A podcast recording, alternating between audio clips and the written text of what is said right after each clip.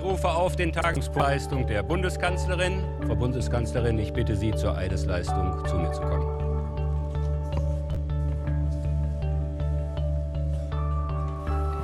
Ich schwöre, dass ich meine Kraft dem Wohle des deutschen Volkes widmen, seinen Nutzen mehren, Schaden von ihm wenden, das Grundgesetz und die Gesetze des Bundes wahren und verteidigen, meine Pflichten gewissenhaft erfüllen und Gerechtigkeit gegen jedermann üben werde.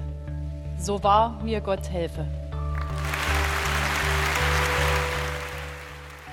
Ihr habt gerade die Vereidigung von 2005 von Frau Angela Merkel gehört und nun stellt sie sich nach 16 Jahren nicht mehr zur Wahl.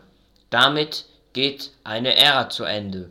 Wir machen uns jetzt ein paar Gedanken, wer die nächsten Kanzlerkandidaten werden können und ich habe euch ähm, die wahrscheinlichsten Kanzlerkandidaten zusammengefasst. Okay, fangen wir mit der CDU an, der auch Angela Merkel angehört. Wie ihr wisst, ist ja Armin Laschet jetzt der neue CD, zum neuen CDU-Vorsitzenden gewählt worden. Das heißt aber nicht, dass der unbedingt Kanzlerkandidat werden soll. Das heißt es nicht. Mit 18 Jahren trat Armin Laschet der CDU bei. Er war Ministerpräsident von Nordrhein-Westfalen. Einer schwarz-grünen Koalition steht er aktuell eher kritisch gegenüber. Neben Armin Laschet könnte auch Markus Söder Bundeskanzlerkandidat werden. Er geht als einer der Favoriten der Wähler für die Bundeskanzlerkandidatur. Er ist der bayerische Ministerpräsident und stellt auch immer wieder klar, dass sein Platz in Bayern ist.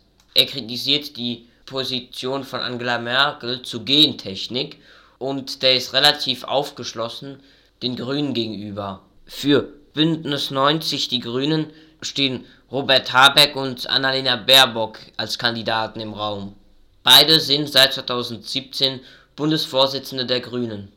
Robert Habeck ist seit 2002 Mitglied des Bündnis 90 Die Grünen.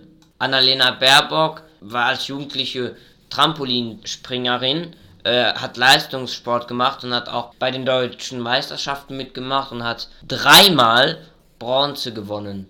Sie ist dafür, spätestens ab 2030 nur noch emissionsfreie Autos zuzulassen. Die SPD hat bereits einen Kanzlerkandidat, nämlich Olaf Scholz. Olaf Scholz trat im Jahr 1975 bei den Jusos in die Partei ein. Übrigens wählen wir im September nur die Partei. Der Bundeskanzler wird dann vom Bundestag gewählt.